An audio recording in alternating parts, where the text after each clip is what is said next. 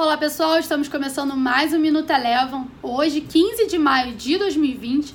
Mais uma vez, a sessão aqui no Brasil foi marcada por uma forte volatilidade. O Ibovespa ensaiou uma alta na abertura do dia, mas acabou virando para o terreno negativo e se mantendo nele após o pedido de demissão do então ministro da Saúde, Nelson Tache.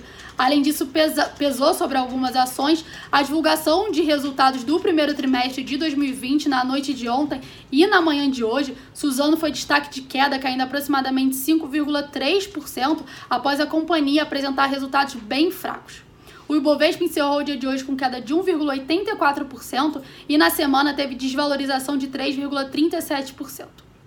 A saída do ministro da Saúde trouxe mais incertezas para o ambiente político e o dólar, que até então operava no terreno negativo, acabou virando para alta e encerrou o dia de hoje com valorização de 0,34%, cotada a R$ 5,84.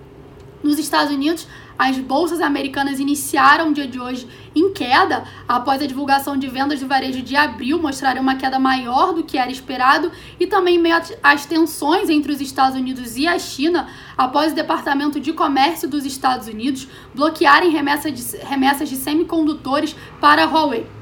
Apesar de iniciar o dia em queda das bolsas americanas, no meio da tarde, após uma entrevista do presidente Trump para falar sobre os avanços de vacinas para combater o coronavírus, as bolsas americanas acabaram virando para o terreno positivo e o S&P 500 encerrou o dia de hoje com alta de 0,39%.